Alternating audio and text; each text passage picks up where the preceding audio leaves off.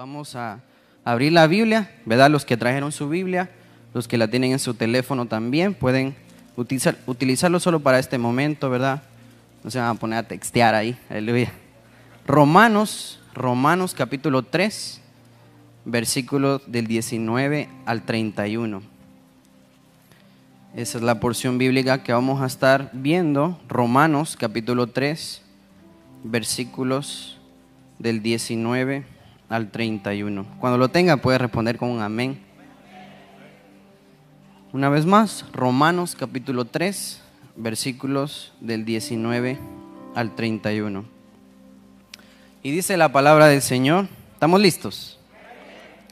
Pero sabemos que todo lo que la ley dice, lo dice a los que están bajo la ley, para que toda boca se cierre y todo el mundo quede bajo el juicio de Dios. Ya que por las obras de la ley ningún ser humano será justificado delante de él, porque por medio de la ley es el conocimiento del pecado.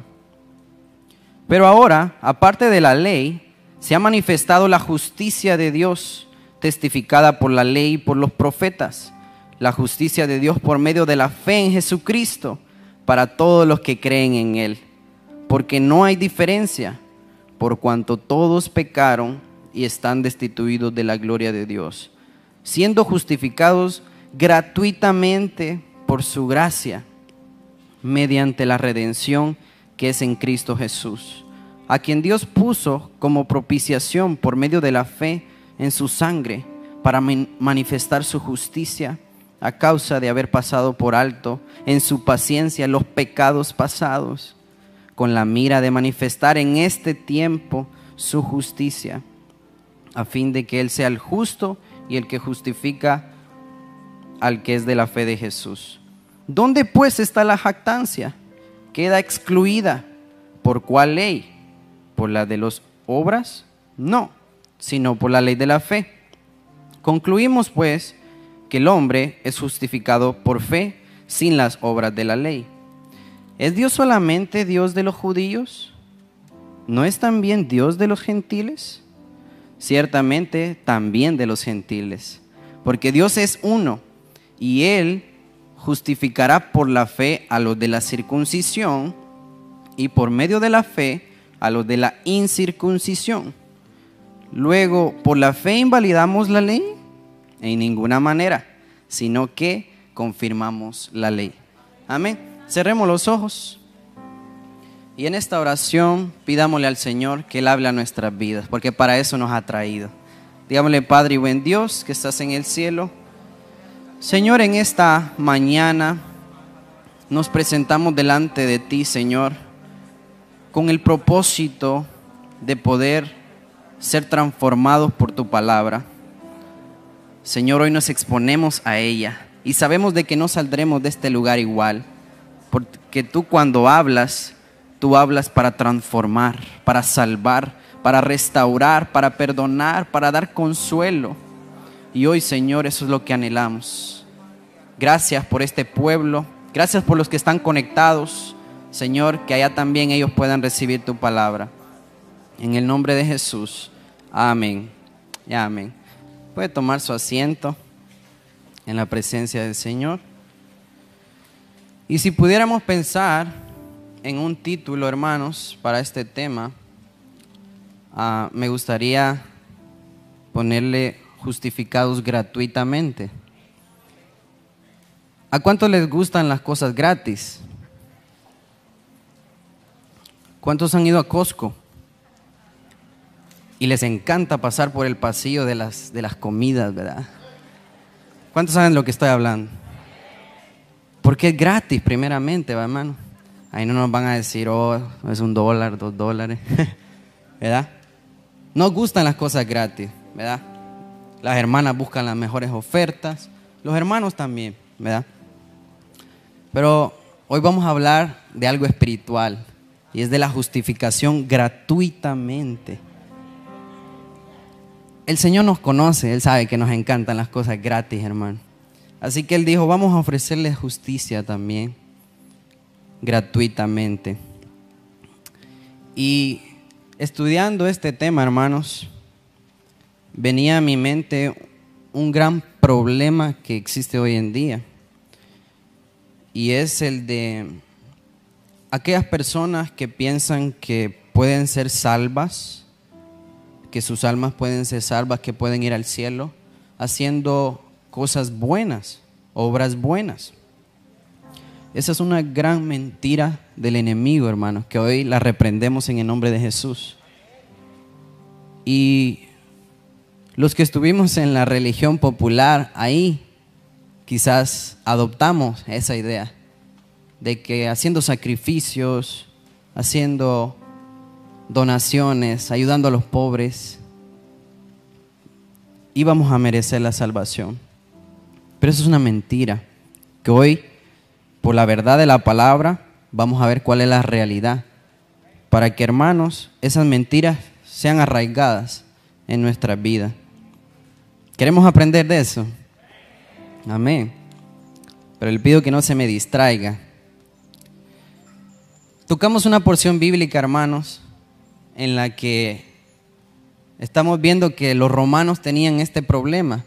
Porque si usted estudia las cartas de Pablo, se va a dar cuenta que son cartas como que él ya recibió anteriormente el problema y él está respondiendo al problema. Entonces los romanos tenían esa mentalidad que le acabo de decir, de que por, por hacer obras buenas uno puede ir al cielo.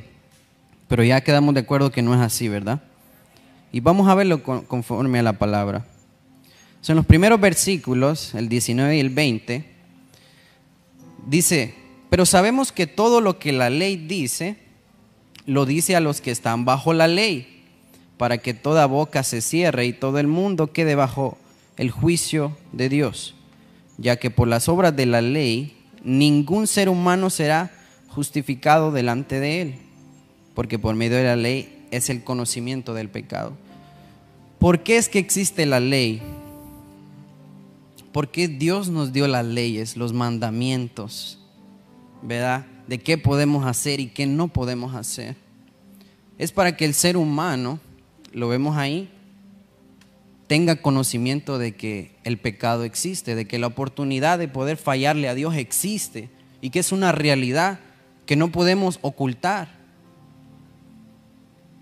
Las leyes, ¿verdad? Los que manejamos sabemos que existen leyes de velocidad. Y si sobrepasamos eso, podemos llegar a, sufrir. Puede haber un choque, puede perder el control. ¿verdad? Por eso existe la ley, para protegernos. Amén. Pero, pero yo sé que muchos ¿verdad? sobrepasan eso, sobrepasamos eso. Entonces, Dios dice, no, la ley no funciona para, para el ser humano. Así que vamos a, ofrecerle algo más, algo más por lo cual sí pueda relacionarse conmigo. Porque uno de los deseos más profundos del Señor, hermano, es relacionarse con el ser humano. Amén. Pero por causa del pecado, eso no se puede. Si hay pecado en el ser humano, porque el pecado es sucio, Dios es santo, no puede haber una comunión. ¿Estamos de acuerdo? La cosa, hermano, es que todos nosotros somos unos viles pecadores. Independientemente de la edad que tengas, de qué país eres, de cómo te criaron desde pequeño, la Biblia dice que somos pecadores. Por lo tanto, necesitados de algo que nos pueda poner en la condición de relacionarnos con Dios. Amén. La cosa, hermano, es de que muchas personas, como le decía al principio, han captado esta idea de que si me porto bien, voy a poder llegar al cielo. Si obedezco a mis padres, voy a llegar al cielo. ¿Verdad? Si no publico en las redes sociales mis pecados, voy a ir al cielo. Las cosas que haciendo obras, hermano, portándose bien, no vamos a ir al cielo. Obras que no justifican tu pecado. El pecado original, ¿verdad? El de Adán. que después se fue heredando entre los demás seres humanos. Imagínense, solo pensar, hermano, tantos pecados que hay en nosotros. La Biblia nos, nos acusa, por decirlo así, del pecado original, ¿verdad? El de Adán. Pero imagínense cuántos hemos cometido nosotros, ¿verdad? Cuántos hemos venido cometiendo. Así que existe pecado en nosotros.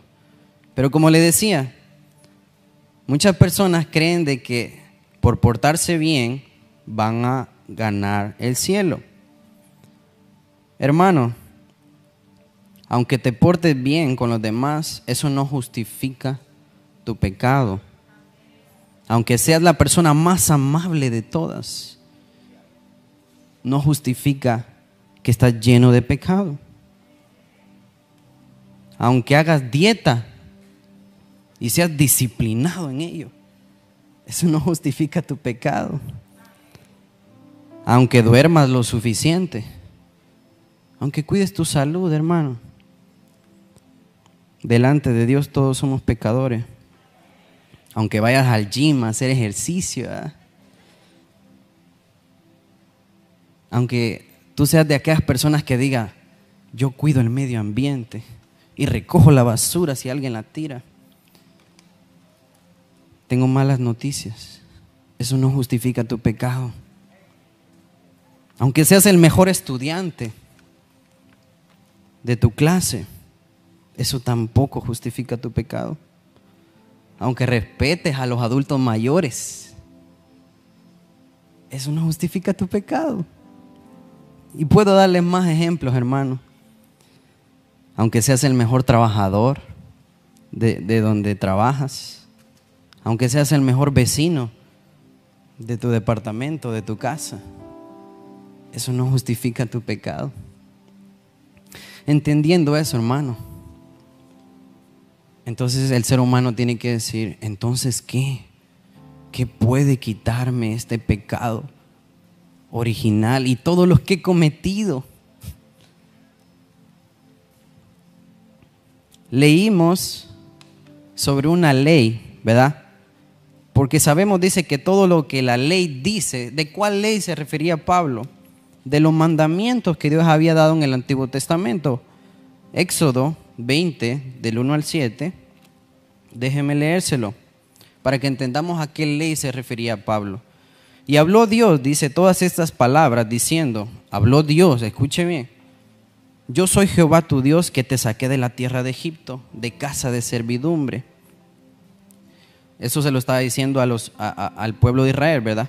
Y le empieza diciendo en el versículo 3, no tendrás dioses ajenos delante de mí no te harás imagen ni ninguna semejanza de lo que está arriba en el cielo, ni abajo de la tierra, ni en las aguas debajo de la tierra. No te inclinarás a ellas, ni las honrarás, porque yo soy Jehová tu Dios, fuerte, celoso, que visito la maldad de los padres sobre los hijos hasta la tercera y cuarta generación de los que me aborrecen y hago misericordia a millares, a los que me aman y guardan mis mandamientos. Y sigue diciendo, no tomarás el nombre de Jehová tu Dios en vano. Aquellos que dicen, oh my God, right? o Dios mío en español. Porque no dará por inocente Jehová al que tomare su nombre en vano, dice. Acuérdate del día de reposo para santificarlo. Aquellos que trabajan los domingos, ¿va? y ahí saben que hay culto.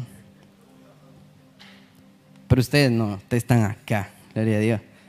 Pero dice, acuérdate del día de reposo para santificarlo. Seis días trabajarás y harás toda tu obra, pero el séptimo día es reposo para Jehová tu Dios. No hagas en él obra alguna, tú, ni tu hijo, ni tu hija, ni tu siervo, ni tu criada, ni tu bestia, ni tu extranjero que está dentro de tus puertas porque en seis días hizo Jehová los cielos y la tierra, el mar y todas las cosas que en ellos hay, y reposó en el día séptimo. Por lo tanto, y sigue diciendo el Señor, Jehová bendijo el día de reposo y lo santificó. Y dice, honra a tu padre y a tu madre para que tus días se alarguen en la tierra que Jehová tu Dios te dé. No matarás, no cometerás adulterio, no hurtarás, o no robarás, no hablarás contra tu prójimo falso testimonio, no codiciarás la casa de tu prójimo, no codiciarás la mujer de tu prójimo, ni su siervo, ni su criada, ni su buey, ni su asno, ni cosa alguna de tu prójimo. A esta ley se estaba refiriendo Pablo aquí en Romano. Ahora pregúntese, ¿será que hemos cumplido con esa ley? Gracias al Espíritu Santo que Él nos convence de pecado, podemos decir que no. ¿Cuántos realmente son valientes, honestos, sinceros y transparentes que dicen, yo no he cumplido esa ley? El que reconoce eso, hermano, y digo eso porque muchos no lo reconocen. El que reconoce eso, este hombre o mujer sabe que está en problemas y que por lo tanto necesita de un Salvador. Concluimos que no hemos cumplido la ley. Amén. Entonces, este es el gran problema del ser humano. Y este ha venido siendo desde que el pecado entró al mundo hasta hoy y seguirá siendo hasta que Cristo venga. Seguirá siendo ese el mismo problema. Tus hijos serán, son pecadores. Tus futuros hijos van a ser pecadores. Así que ellos también van a necesitar de este Salvador. Y hay una responsabilidad, ¿verdad?, en los padres de que se afirmen hoy en las cosas de Dios para que sus hijos puedan crecer en un ambiente positivo, en el temor de Dios. Entonces, hermanos, ya vimos el problema. Ya vimos el problema. Y sigue diciendo, versículo 21, dice, y aquí es donde debemos de poner mucha atención, porque aquí está la solución al problema. Pero ahora, aparte de la ley, dice, aparte de la ley se ha manifestado la justicia de Dios testificada por la ley y por los profetas. Moisés, gracias a Moisés tenemos la ley, un hombre que, aunque no era digno, pero Dios lo usó para, para traernos la ley. Y los profetas, hermanos, los que conocen los profetas, ¿verdad? Que están en la Biblia, todos los que predicaron estos hombres acerca de la conducta que Dios espera de nosotros, hablando de las leyes, de las reglas, de los mandamientos, de las ordenanzas que Dios espera que el ser humano haga. Entonces por eso dice Pablo aquí, esta ley testificada por los profetas, aparte de esa ley, dice, se ha manifestado la justicia de Dios por medio de la fe en Jesucristo. Aquí está la solución. La fe en Jesucristo. A mí me da tristeza los ateos, hermano. Porque estos si no creen en Jesucristo, ¿qué será de sus almas? Entonces, aquí viene la solución. La justicia de Dios por medio de la fe en Jesucristo. Para todos los que creen en Él. Para todos los que creen en Él. Si tú has creído en el Señor Jesús con todo tu corazón, genuinamente, y digo esto, ¿verdad? Porque muchos lo hacen por emoción. Y se les nota en su estilo de vida, ¿verdad? Pero los que lo han creído genuinamente, los que entendían que tenían un problema que ellos no podían resolver, oh, estos disfrutan ahora haber creído en, en Jesucristo. Entonces dice, para todos los que creen en Él, porque no hay diferencia, dice. Por cuanto todos pecaron y están destituidos de la gloria de Dios. Todos.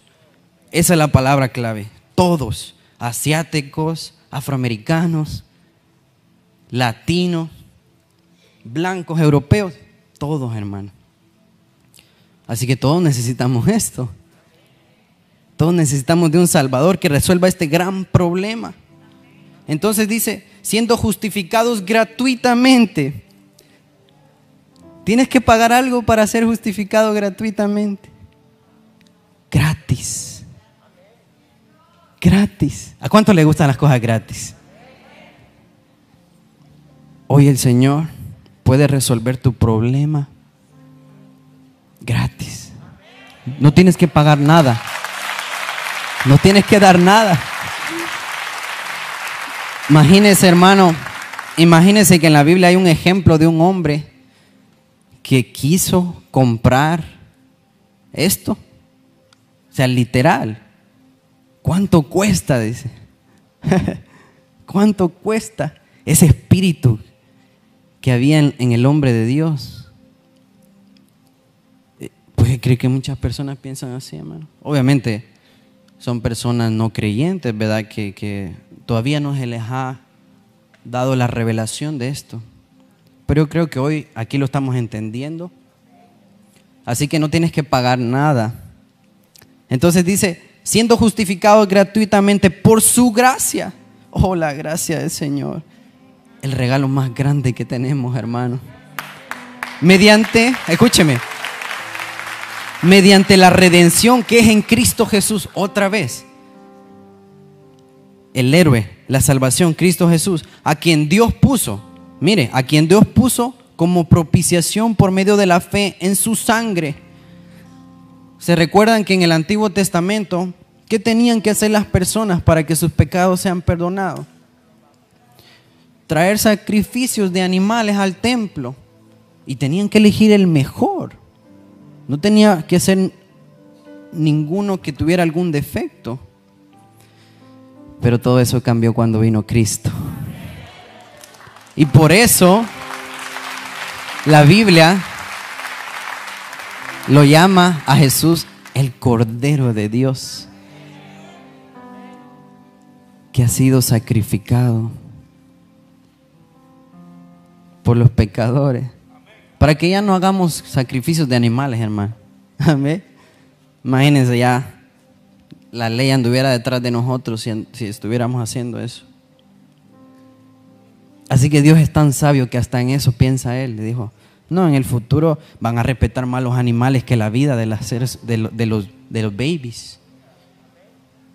Así que les voy a quitar eso. Ya no sacrifiquen animales. Mejor les voy a enviar a mi hijo, mi hijo amado, para que se den cuenta que los amo a, ustedes también. Entonces, hermano, por su sangre, dice, para manifestar su justicia. Ahora bien, en el Antiguo Testamento podríamos decir que la justicia de Dios con respecto a los pecadores o el perdón, por decirlo así, lo recibían cuando traían un corderito, una ovejita. Esa era la forma en que Dios perdonaba sus pecados. Pero no ese era el plan final de Dios. Él quería manifestar a su Hijo. Entonces, la nueva forma de justificar los pecados del ser humano es a través de Cristo, a través de, de, poner nuestra fe en Él. Hermanos, entendamos bien los tiempos que estamos viviendo. Ya no estamos en los tiempos de la ley donde hay que hacer obras para ser salvo, donde hay que portarnos bien. Ya no estamos viviendo en esos tiempos, hermanos. Cuando vino Cristo, perdón, cuando murió Cristo, ahí inició el tiempo de gracia. Ahí inició el tiempo de gracia. Y hasta hoy todavía estamos en ese tiempo. Entonces hay que entender bien los tiempos que estamos viviendo. La única forma en que se haga justicia, en que seamos justificados por nuestros pecados, siempre va a ser Cristo, hasta que Él venga. Así que si tú le has fallado al Señor, y lo reconoce, ¿verdad? Porque muchos no lo reconocen, lo vuelvo a decir. Si tú le has fallado al Señor, tienes que venir a Él. No te alejes. No te creas las mentiras que el enemigo te pone en la mente. Que no te importe lo que los hermanos piensen de ti. Porque el enemigo quiere verte lejos. Quiere robar los propósitos que Dios tiene para tu vida. Pero hoy tú tienes que entender eso. Que no importa lo que hayas cometido. No importa a quiénes le has fallado. No importa en la condición que te encuentres. Si vienes a Cristo, vas a recibir perdón de tus pecados. Y vas a ser justificado gratuitamente por medio de la fe. Ya no tienes que traer un animalito. Ya no tienes que traer todo tu cheque, ¿verdad? Los que hacen eso. No, hermano. Por medio de la fe en Jesucristo. Y sigue diciendo, a causa de haber pasado en alto, en su paciencia, los pecados pasados. Imagínense qué bueno es Dios, hermano. Con la mira, aquí está el enfoque de todo esto. Con la mira, dice,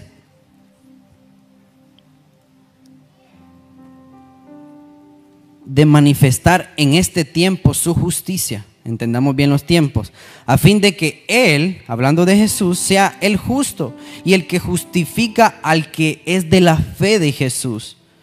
¿Dónde pues está la jactancia? Dice, ¿dónde pues está la jactancia?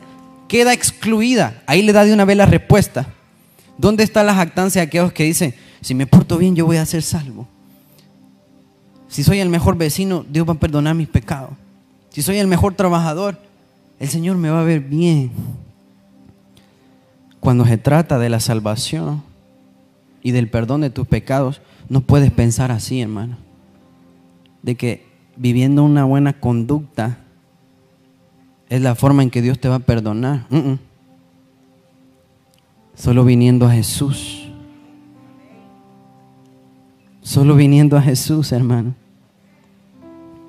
Entonces dice, ¿dónde pues está la jactancia de aquellos que piensan de esa forma? Y ahí da la respuesta, queda excluida. Esa, esa no, no funciona para esto. ¿Por cuál ley? Dice. ¿Por la ley de las obras? No. Ahí le da la respuesta de una vez. No, no es por eso, sino por la ley de la fe. Concluimos pues que el hombre es justificado por fe, sin las obras de la ley. ¿Quedó claro esto, hermano? Esto es para que vengamos rápido, corriendo al Señor, si sabemos que le hemos fallado porque solo en Él obtendremos el perdón de nuestros pecados. La justificación gratuita. Oh, hermano. ¿Sabe? Yo creo que los que aplauden son los que están entendiendo esto y lo reciben para ello. Y saben que le han fallado al Señor. Y han dicho, ahora ya sé entonces qué hacer. Ya no puedo seguir jugando. Ya, ya no se puede, hermano seguir ignorando este mensaje. Porque muchos, al no entender esto, pasan los años, pasan los meses y nunca se ve un cambio en, en sus vidas. Y acuérdense, hermano, que Dios tiene propósitos grandes para nosotros y Él quiere formar nuestro carácter para llegar a cumplir esos propósitos. Pero si tú no entiendes esto de que cada vez que le fallas al Señor tienes que correr a Él rápido, sin decir, mañana me reconcilio, pasado lo hago, la siguiente semana, tiene que ser ya. ¿Para qué? Para que el Señor pueda proseguir en tu proceso de transformación para llegar a cumplir el, propósito por el cual fuiste creado, creada. Si a ti te interesa el propósito de Dios, ¿verdad? Porque hay muchos que no les interesa. Creyentes. Que piensan que están aquí solo para trabajar, para ganar dólares, para disfrutar de este mundo, dejando a un lado el propósito por el cual fueron creados y salvados. Por eso digo, para aquellos que realmente les interesa el propósito de Dios en su vida, Esto es cuando saben que le han fallado al Señor, corren y vienen delante del Señor. Sin dudarlo, sin pensarlo. No hay nada que pensar, hermano. Se trata de que estés bien con el Señor, no con los hermanos. Con ellos nunca vas a estar bien. Porque ellos no te entienden.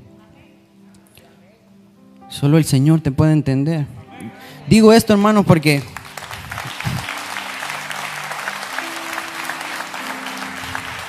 esta es la generación de excusas. Para todo hay una excusa hoy en día.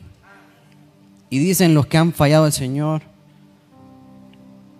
es que no me entienden. Tengo luchas y hermano, usted no me entiende.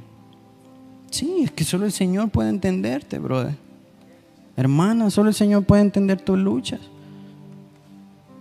Por lo que estás pasando. Así que no busques que te entiendan las personas. Ve delante del Señor. Solo Él te puede entender. Pero no uses eso como una excusa para no congregarte. No uses eso como una excusa para no leer la palabra, para orar. Porque ahí estaríamos entendiendo mal esto. Entonces, hermanos, concluimos pues que el hombre es justificado por fe, ¿verdad? No las obras, no las obras. Mire lo que dice Efesios 2 del 8 al 9. Eh, yo creo que todos saben este versículo. Dice, porque por gracia sois salvos, por medio de la fe. Y esto no es de vosotros, pues es un don de Dios, no por obras para que nadie se gloríe. Así que la fe, hermano, ni siquiera es nuestra. ¿Verdad? La fe que nos ayuda a poder correr delante del Señor y ser justificados gratuitamente, no procede esa fe de nosotros, es don de Dios. Y Jesús dice, ¿verdad? Que por fe, perdón, la fe viene por el oír, ¿verdad? Y la oír la palabra de Dios. Entonces no te dejes de congregar. Aleluya. Porque aquí venimos a escuchar la palabra de Dios. Hay algunos hermanos que solo vienen al culto, pero no van a la célula. Mano, ahí hay palabra de Dios también. Y si tú quieres que tu fe sea más fuerte, tienes que buscar escuchar la palabra de Dios. Hoy tenemos YouTube, ¿verdad? Pero tengamos cuidado, hermano. Tenemos que conocer nuestra doctrina para que no seamos engañados por otras doctrinas. Y es bíblico también. Así que siempre busca escuchar la palabra de Dios de, esta congregación, por la doctrina, ¿verdad? Pero no solo vengas al culto. Vamos a la célula también. Vamos a las vigilias, vamos a los eventos. O en la jornada de oración, hermano. Para los que hemos venido, nosotros sabemos que aquí hay palabra también. Y buena palabra. Así que los que se inscribieron, hermano, uh, ustedes van a recibir la mejor parte. Y su fe va a ser fortalecida más. Y vengan con ese propósito. Amén. Entonces, hermanos, somos salvos por fe, no por obras. Amén. Y los últimos versículos nos dice, ¿es Dios solamente Dios de los judíos? ¿No es también Dios de los gentiles?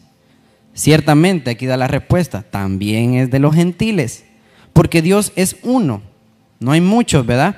Dios es uno, y Él justificará por la fe a los de la circuncisión y por medio de la fe a los de la incircuncisión. ¿Sí se entiende eso, hermano? Dios no es solo Dios de los judíos, es cierto, Dios vino a hacer todo, toda su obra en este pueblo específico, los judíos, los israelitas. Pero Él no quiso solo salvarlos a ellos. Y ayer nos enseñaba el hermano Alex que estos gentiles significan todos aquellos que no son judíos. ¿Habrá algún judío aquí? ¿No? Todos somos gentiles entonces, hermano. Entonces, dice ahí, ¿no es también Dios de los gentiles? Oh, hermano, que Dios no solo haya pensado en el pueblo judío, y que haya pensado en nosotros también, nos debe ayudar a entender de que realmente Dios quiere estar con nosotros y anhela perdonar tus pecados. Anhela cumplir el propósito por el cual Él te creó. Entonces concluimos que Dios es un Dios para todo, para el afroamericano, para el asiático, para el hispano, para el europeo. Por lo tanto, no veamos de menos, ¿verdad? Las otras razas. No seamos discriminados, ¿verdad? Discriminatorios, racistas, ¿verdad? Luego, por la fe invalidamos la ley. Y aquí viene la aplicación, hermano. Porque muchos puedan decir, bueno, entonces ya que concluimos que por fe es que mis pecados son perdonados, entonces ya no voy a tener buena conducta. Ya no voy a ser el mejor vecino. Ya no voy a ser el mejor hijo, el mejor estudiante. Muchos piensan que ya por haber entendido que los pecados son perdonados por fe. Muchos piensan mal esto, de que ya no tienen que portarse bien. Por eso Pablo aquí termina, luego por la fe invalidamos la ley. Y aquí dice la respuesta, en ninguna manera, sino que confirmamos la ley. El mayor ejemplo que tenemos es nuestro Señor Jesucristo. Porque escuche, Él cuando vino vivía, Él vino en tiempos de la ley. Así que él tenía que portarse bien, tenía que pagar taxes, tenía que honrar a papá y a mamá, tenía que hacer todas esas cosas para ser un buen ciudadano. Y dice la Biblia que él cumplió toda la ley, toda la ley. Así que él es nuestro mayor ejemplo para que también nosotros hagamos lo mismo y no invalidemos las reglas, las leyes de esta ciudad, de este país, las reglas que hay en casa, que hay en tu trabajo, que hay en la escuela. Y esto es la aplicación, hermano, de este, de este tema. Porque no podemos solo vivir por fe. Incluso la Biblia lo dice. ¿Tienes fe? Muéstrame tus obras. Pero, escuche, solo con respecto al perdón de pecados, a la justificación gratuitamente, ahí sí, fe, fe, no obras, fe. Pero ambas tienen que ir de la mano si queremos realmente agradar al Señor. Hay que entender lo que es espiritual a lo espiritual. Y lo que se trata de ver lo exterior, tener una buena conducta, respetar las autoridades, hay que hacerlo también. Así que hermanos, justificados gratuitamente para los que les gustan las cosas gratis. El perdón del Señor es gratis. Y hoy tú puedes ser perdonado. Si tú nunca le has entregado tu vida a Cristo, hoy puedes recibir esa salvación gratuitamente. No tienes que pagar nada. No tienes que dar nada. Solo reconocer de que necesitas la salvación de Cristo. Y tú eres un creyente que le ha fallado al Señor. Y, lo reconoces, ¿verdad? Porque muchos no lo reconocen. Hoy tienes la oportunidad tú de poder recibir ese perdón. Cierra tus ojos.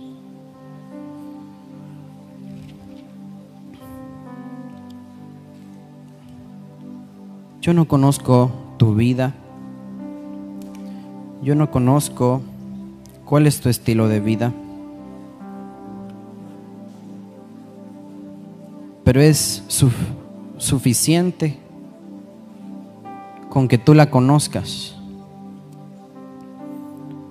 y que reconozcas que necesitas a un Salvador.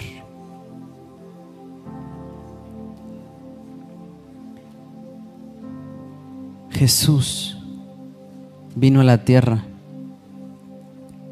para poder resolver tu problema. Yo no sé qué problema tengas o estés pasando. Quizás sea problemas financieros, quizás sea alguna adicción. Quizás sea preocupaciones del futuro, alguna enfermedad. Jesús es la solución para tu problema. Quisiera preguntar si hubieran personas en este edificio que han escuchado la palabra y la han entendido y que ahora reconocen que necesitan de aquel que puede justificar sus pecados. Si tú nunca le has entregado tu vida a Cristo, hoy puedes hacerlo. Levanta tu mano, enseñate que quieres hacerlo y vamos a hacer una oración por tu vida. Si tú sabes, gloria a Dios, aquí hay tres hermanos. Gloria a Dios. Pueden ponerse de pie. Gloria a Dios, aquí hay otro joven, joven valiente.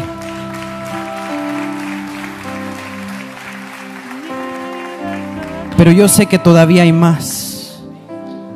Tú que estás ahí luchando en tu silla, jovencito de 15 años, el Señor te está llamando. Ven, ven a Él. ¿Por qué no te pones de pie? Si tú sabes que hoy el Señor te ha hablado, sé valiente. Toma esa decisión valiente de decir, no, yo, yo quiero, yo quiero aquel que puede perdonar mi pecado.